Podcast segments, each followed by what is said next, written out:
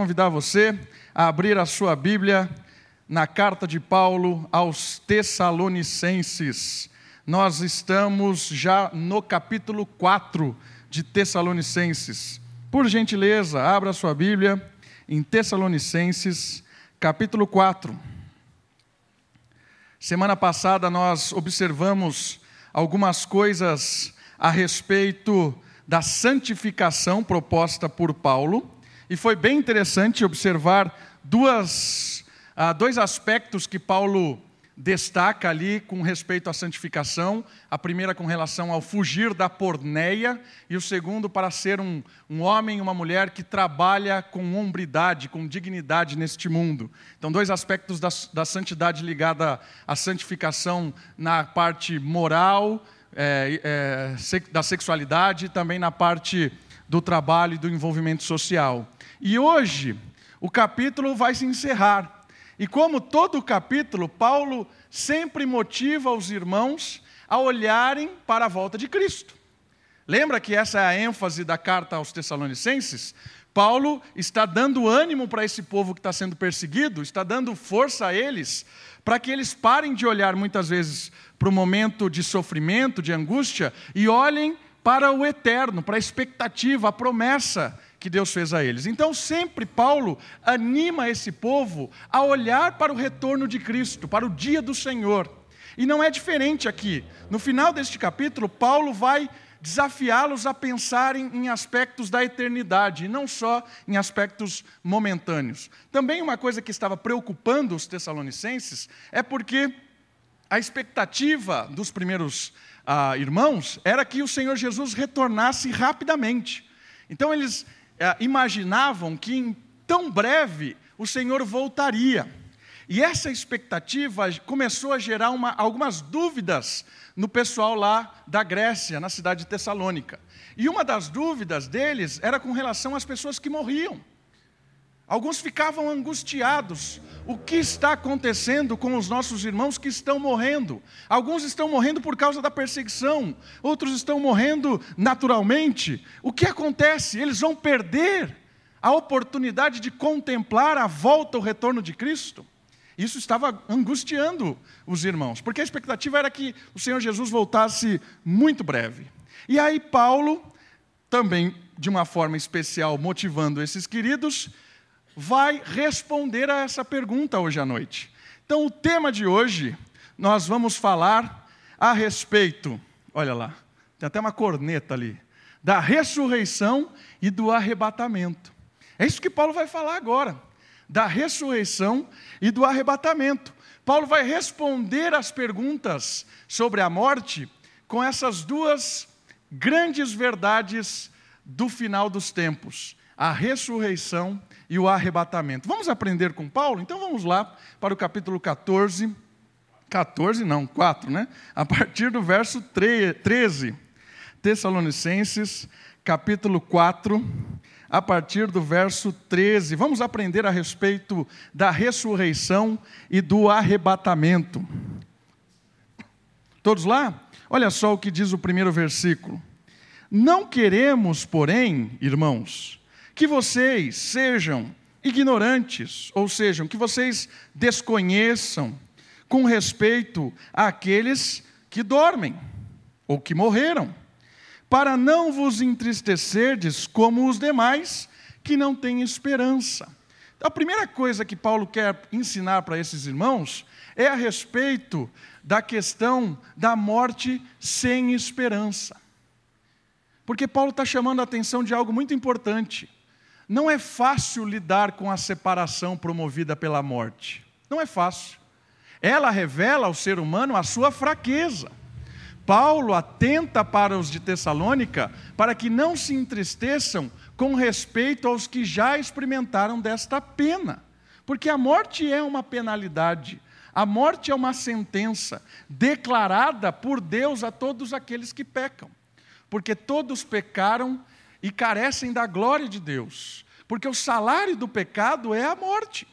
A morte é a sentença que Deus decretou a todo aquele que peca.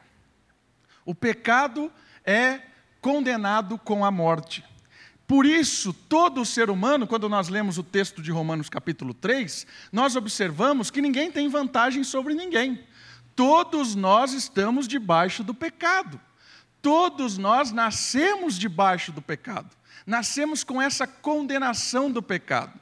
Por isso, Paulo fala: todos vão experimentar a morte.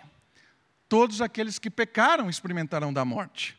E aí Paulo fala algo muito, é, muito especial a respeito da esperança. Ele diz o seguinte: Eu não quero que vocês fiquem tristes como aqueles que não têm esperança. Irmãos, enfrentar a morte sem uma esperança é muito difícil. Até com a esperança é difícil. Quando você perde alguém querido, alguém próximo, alguém muito especial para você, quando você perde essa pessoa, é um momento muito triste. Só quem passou por isso sabe como é triste perder alguém querido. E Paulo estava falando para aquele pessoal o seguinte: eu não quero que vocês tenham a mesma noção dos ímpios, porque os ímpios, os descrentes, quando perde alguém querido, se desesperam. As pessoas que não têm uma dimensão da eternidade, quando a morte chega e bate à porta, entram num beco sem saída, num beco de escuridão. A morte promove isso no ser humano. Por isso que a gente não gosta muito de falar sobre a morte. Por isso que as pessoas, quando você menciona a questão da morte, sempre fogem do assunto ou fazem alguma piada, porque a gente não gosta de pensar sobre a morte, principalmente os descrentes, não gostam de mencionar a morte, porque a morte é o fim de tudo. Enfrentar a morte sem uma perspectiva após ela é desesperador. Imagina, a nossa vida é muito breve. Se você não tem uma esperança além morte, você está com seus dias contados, contados, contados, e aí é desesperador. Perder alguém que não tem esperança além morte é desesperador. A primeira recomendação que Paulo está dando a eles é o seguinte: irmãos, vocês não podem se entristecer como aqueles que não têm esperança. Vocês não podem ser ignorantes a respeito daqueles que dormiram, que morreram no Senhor. Vocês não podem ficar sem uma resposta apropriada. E aí, Paulo vai trazer uma mensagem muito consoladora ao coração daqueles que estavam angustiados. A resposta à desesperança. Olha só o próximo verso, versículo 14. Pois, se cremos que Jesus morreu e ressuscitou, assim também Deus, mediante Jesus, trará em sua companhia os que dormem. Olha que legal isso. A morrer em paz. O que quer dizer isso? A obra de Cristo nos livra da morte, pois assim como ele venceu, nós também venceremos em seu nome. Ele diz isso, ele apresenta a vitória do Senhor Jesus sobre a morte como algo muito bom para todo aquele que crê em Cristo, porque a morte é vencida pelo Senhor Jesus. Por isso, ele não quer que nós sejamos ignorantes, como com respeito a isso, ah, vivendo uma vida em que a morte acaba com ela. Mas na verdade, não. O Senhor Jesus acaba com a morte para nos dar a vida eterna. Essa é a grande mensagem desse texto. O Senhor Jesus morreu na cruz para que nós não precisássemos morrer. O Senhor Jesus pagou todo o salário do pecado para que nós não precisássemos pagar. Lembra que o texto diz que o salário do pecado é a morte? Por que nós não morreremos mais? Porque o Senhor Jesus pagou o salário do pecado no nosso lugar. Ele não tinha pecado, mas pagou o salário do pecado no nosso lugar. Por isso, a obra do Senhor Jesus, completa, de vida íntegra, a sua morte na cruz, trouxe esperança, trouxe paz com Deus. É o texto que nós lemos em Romanos capítulo 5. Justificados. A justiça de Deus, a pena de morte foi aplicada sobre Cristo. Por isso nós temos a justiça sobre a nossa vida, graças a Jesus. E nós temos a justificação com Deus, por isso temos paz com Deus. A mensagem é de esperança. Então, Paulo está falando o seguinte para os irmãos: eu não quero que vocês sejam tristes, como os que não têm esperança, porque o Senhor Jesus está dando a esperança da vitória sobre a morte. E aí vem uma coisa muito importante. Ele diz assim: os que já morreram jamais sairão do seu lado. Percebe isso? Vou ler o texto de novo para você perceber. Deus, não, é, é isso. Assim também Deus, mediante Jesus, trará em sua companhia os que dormem. Ou seja, aqueles que dormiram ou estão dormindo estão na companhia do Senhor Jesus. Mas peraí, essas pessoas não estão dormindo num, no estado de inconsciência, sem saber de nada? Não, não é isso que o texto está dizendo. A palavra dormir aqui ela não está sendo usada no sentido de que as pessoas que morreram estão num estado de inconsciência, num estado de descanso, esperando o dia. Não, ali ele termina dizendo assim: os que dormiram estão em companhia do Senhor Jesus, e essa companhia não, não, não é desfeita nunca, ele trará na sua companhia esses que dormem. Na verdade, ele está falando assim: aqueles que morreram serão trazidos com o Senhor Jesus nesse momento. Olha o texto de 2 Coríntios, capítulo 5, verso 8. Abra por gentileza. Olha só o que Paulo tem a dizer sobre a companhia com Cristo. 2 Coríntios, capítulo 5, versículo 8.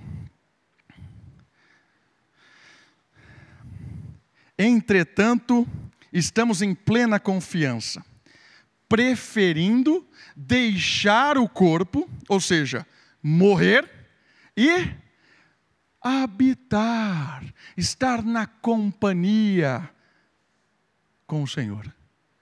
Essa é a verdade daqueles que morreram. Todo aquele que deixa o corpo e a sua parte espiritual vai para a companhia do Senhor para sempre. Irmãos, todos os nossos irmãos que morreram, todos estão hoje na companhia do Senhor. Estão com o Senhor Jesus no céu.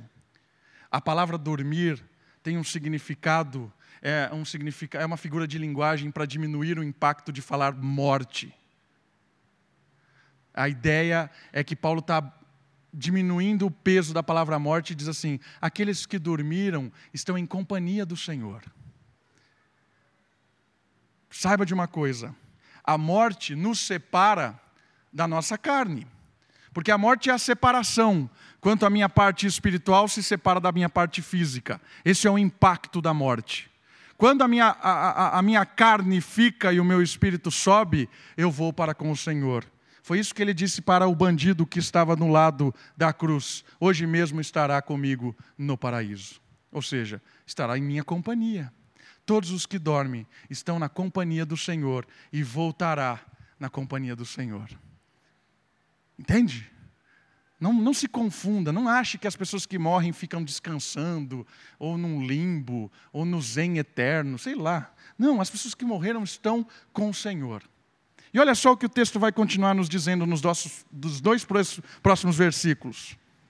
Ora, ainda vos declaramos por palavras do Senhor isto: nós, os vivos, os que ficarmos até a vinda do Senhor, de modo algum procederemos os que dormem, precederemos os que dormem, porquanto o Senhor mesmo, dada a sua palavra de ordem, ouvida a voz do arcanjo e ressoada a trombeta de Deus, descerá dos céus, e os mortos que vieram em sua companhia ressuscitarão primeiro. Ou seja, o que Paulo está nos ensinando? Opa, que os mortos têm preferência.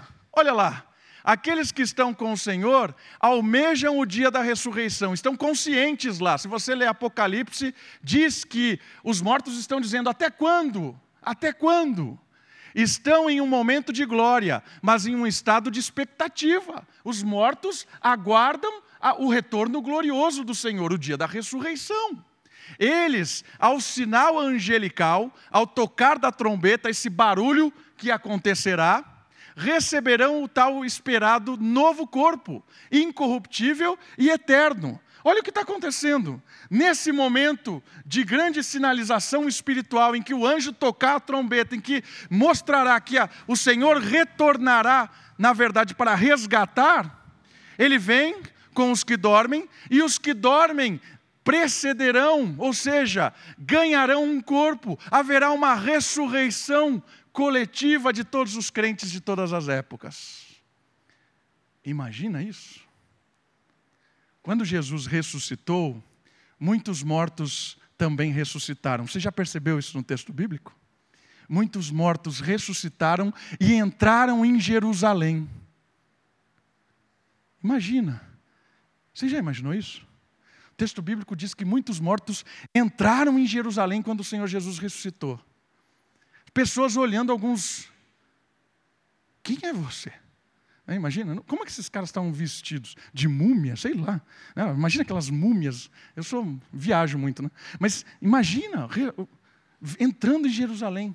Irmãos, eu imagino que nesse dia, perceba no texto, o Senhor está nos ares, traz os que dormem, e os que dormem encontram o seu encontram o seu corpo. E aí eu acho que há uma ressurreição. Então eu imagino as pessoas ressurgindo aqui na terra, com os seus antigos corpos, agora refeitos, corpos agora incorruptíveis, espirituais, como o do Senhor Jesus. Mas é o mesmo corpo idêntico, não idêntico, mas é a mesma personalidade. Reparem numa coisa na ressurreição de Jesus. Quando os discípulos, Maria vai lá, Jesus não diz para ela: Está vendo aquele meu corpo antigo? Está vendo aquele meu corpo ali? Era frágil. Ele era um corpo natural. Olha o meu corpo novo agora espiritual. Ele não diz isso. Por quê? Porque era o mesmo corpo. Olha aqui onde entrou o prego Tomé. Olha aqui Tomé, onde entrou a lança. Era o mesmo corpo. Por isso eu creio que a nossa identidade no dia da ressurreição, ela vai ser mantida. Eu creio que os nossos queridos que hoje estão com o Senhor, quando ressuscitarem, vão se encontrar. Por isso eu quero ser enterrado com toda a minha família junto. Não estou brincando. Ressuscitar todo mundo junto, né? Irmãos, isso é maravilhoso. O Senhor trazendo os que dormem e esses que dormem recebendo um corpo. Então, olha só, a morte separou. Agora a ressurreição junta de novo. Parte espiritual volta, junta com a parte física que o Senhor faz novamente, ressuscita. Vida completa, ser humano completo novamente. Ressurreição para toda eternidade. E olha só como o texto continua. Estamos falando do dia da ressurreição. Mas a, a ressurreição, ela não para aí. O texto continua contando outra coisa interessante. Versículo 17. Em seguida, depois disso, depois da ressurreição, nós, os vivos, aqueles que estiverem vivos no dia em que isso acontecer, seremos arrebatados juntamente com eles. Ou seja, eu creio que a ressurreição aconteceu aqui. Percebeu isso? Porque nós seremos arrebatados junto com eles. Então, os mortos, que agora têm corpo e são vivos, vão ser arrebatados também. Arrebatamento não é só de vivo, é de todos os crentes. O texto está falando isso aí. Olha que legal isso. Né? Depois nós, os vivos, os que ficarmos, seremos arrebatados juntamente com eles. Ou seja, nesse piscar de olhos, no dia da ressurreição, nós, logo em seguida, nós seremos transformados e arrebatados. A palavra arrebatado significa retirado, tomado. O Senhor está pegando a sua propriedade. Os mortos ressuscitam, os vivos são transformados e há um arrebatamento dos mortos, agora vivos, e dos transformados. Entendeu isso? voltou, ressuscitou, transformação dos vivos, todos agora com um corpo novo são levados ao ar. O arrebatamento é a retirada de todos os crentes da terra. Isso é o arrebatamento. Aí você pergunta, mas por que o Senhor está tirando todos os crentes vivos e dando corpo para os mortos, tirando para encontrar com Ele nos ares? Por que o Senhor está fazendo isso? Sabe por quê? Porque Deus nos livra da ira vindoura. Lemos isso, não lemos? 1 Tessalonicenses, capítulo 1, versículo 10. Deus nos livra da ira vindoura e não na ira vindoura. Qual é a diferença? Na seria durante a ira, Deus nos protege. Mas o texto não diz que ele nos livra na ira. O texto diz que ele nos livra da ira. Ou seja, Deus vai tirar os vivos, tirar os ressurretos, porque haverá um derramar da ira de Deus sobre toda a impiedade antes da manifestação gloriosa de Jesus para todo mundo. O arrebatamento é a retirada do bem, o bem promovido por Deus, dos cristãos, para que a ira de Deus seja derramada sobre a terra. Né? O Bira deu um, um título para a minha mensagem hoje de manhã. Ele falou assim: a sua mensagem poderia chamar arrebatamento e arrebentamento, porque é isso que vai acontecer. Arrebatamento e depois em seguida o arrebentamento, porque é isso mesmo. Deus vai arrebentar com o mal, mas Deus nos livra da ira vindoura. Irmãos, isso é maravilhoso. Saber que esse Deus tem um plano de ressuscitar todos os mortos e saber que o Senhor nos livrará de tudo aquilo que Ele tem para condenar o mal. É, eu já estou falando dos vivos porque foi o próximo slide, olha lá. Os vivos serão transformados. Em seguida, todos os que estiverem vivos serão revestidos da imortalidade e, juntamente com os ressurretos, serão arrebatados aos céus para o um encontro com o Senhor nos ares. Neste momento não haverá mais nenhum tipo de separação. É? Olha só o texto. 17. Né? Nós, os vivos, ah, com, é, com eles entre nuvens para o encontro do Senhor nos ares, e assim. Deixa eu ler o 17 inteiro. Depois nós, os vivos, os que ficarmos, seremos arrebatados juntamente com eles, os que foram ressurretos, entre as nuvens, para o encontro do Senhor nos ares. Ok? O Senhor Jesus não veio à terra. Percebeu esse detalhe? Porque antes do Senhor Jesus vir à terra, ele vai derramar ira. Ok? E assim estaremos para sempre com o Senhor. Consolai-vos, pois, uns aos outros com estas palavras. Isso é interessante de pensar. Haverá esse encontro no dia da ressurreição, no dia do arrebatamento, nós encontraremos com o Senhor e nada mais nos separará. Nada mais nos separará, porque estaremos para todo sempre com o nosso Senhor. É isso que deve nos animar. É isso que deve nos motivar. É isso que deve fazer com que cada um de nós viva de uma forma piedosa viva de uma forma a, a enfrentar os dilemas da vida, a confiar. Irmãos, todos nós sofremos, todos nós somos perseguidos, todos nós temos dilemas na nossa vida, mas nada disso se compara com a glória que há de ser revelada em nós através do Senhor Jesus. Nada se compara. O dia da vitória, o dia da vitória, vale a pena toda a nossa vida caminhando seguindo a Jesus. Por isso, pare de olhar assim, comece a olhar assim. Né? Porque às vezes a gente é muito imediatista, a gente começa a fazer muitas perguntas para Deus, né? Oh Senhor, por que está acontecendo isso? Por que estou sofrendo? Irmãos, às vezes a gente está muito assim, porque está olhando muito. Para, comece a olhar para além, para a expectativa, para as promessas. Isso é o que Paulo está animando os irmãos em Tessalônica. Está dura a situação aí? Tá, está difícil. Problemática, a situação aqui está triste. Mas saiba que o Senhor é vitorioso sobre tudo isso. Não olhe a sua vida apenas aqui, olhe para o além. Olhe para a, a, expectativa futura. E o último ponto aí, o último, último traço do verso, é que essas palavras servem de consolo. Palavras para que a gente console um ao outro.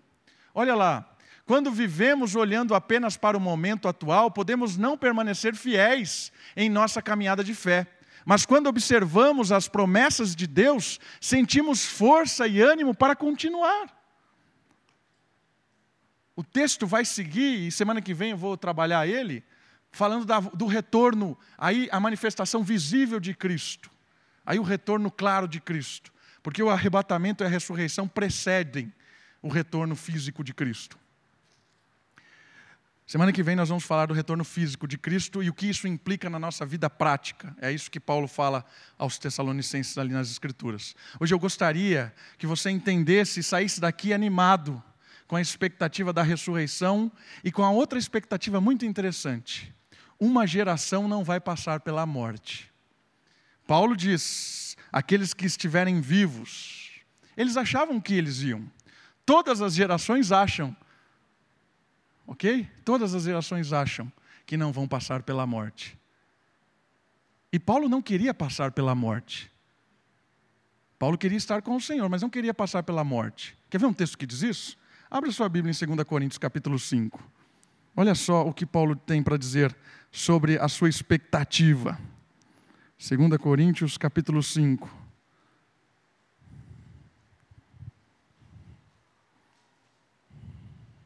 Uma geração não passará pela morte.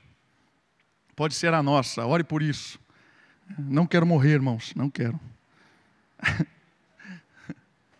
Olha só, 2 Coríntios capítulo 5. Quero estar com o Senhor, mas não quero morrer, né? Frase bem conhecida. Né? Olha só. Sabemos que se a nossa casa terrestre deste tabernáculo se desfizer, ou seja, se o nosso corpo se desfizer, temos da parte de Deus um edifício, casa não feita por mãos, por mãos, eterna nos céus. Ou seja, sabemos que se nós morrermos, habitaremos com o Senhor. É isso que ele está falando. E por isso, neste tabernáculo, nesta nossa vida, gememos, aspirando por sermos revestidos da nossa habitação celestial. Se todavia formos encontrados vestidos e não nus, pois na verdade os que estamos neste tabernáculo gememos angustiados, não porque queremos ser despidos. Olha aí, nós gememos não porque a gente quer morrer, mas revestidos para que o mortal seja absorvido, absorvido pela vida. Paulo queria ser transformado e não passar pela morte. Essa é a expectativa sempre da geração cristã, não enfrentar a morte. Porque eu acredito que a, morte é ainda algo que impacta mesmo nós crentes. Porque a morte é a separação daquilo que não era para se separar da parte espiritual da parte física, não era para separar.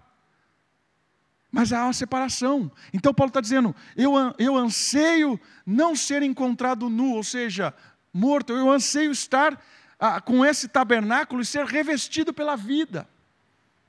Ansiava por isso. Irmãos, a nossa geração pode não passar pela morte, podemos ser transformados e ser arrebatados para o encontro com o Senhor nos ares. Podemos passar por isso podemos passar por isso.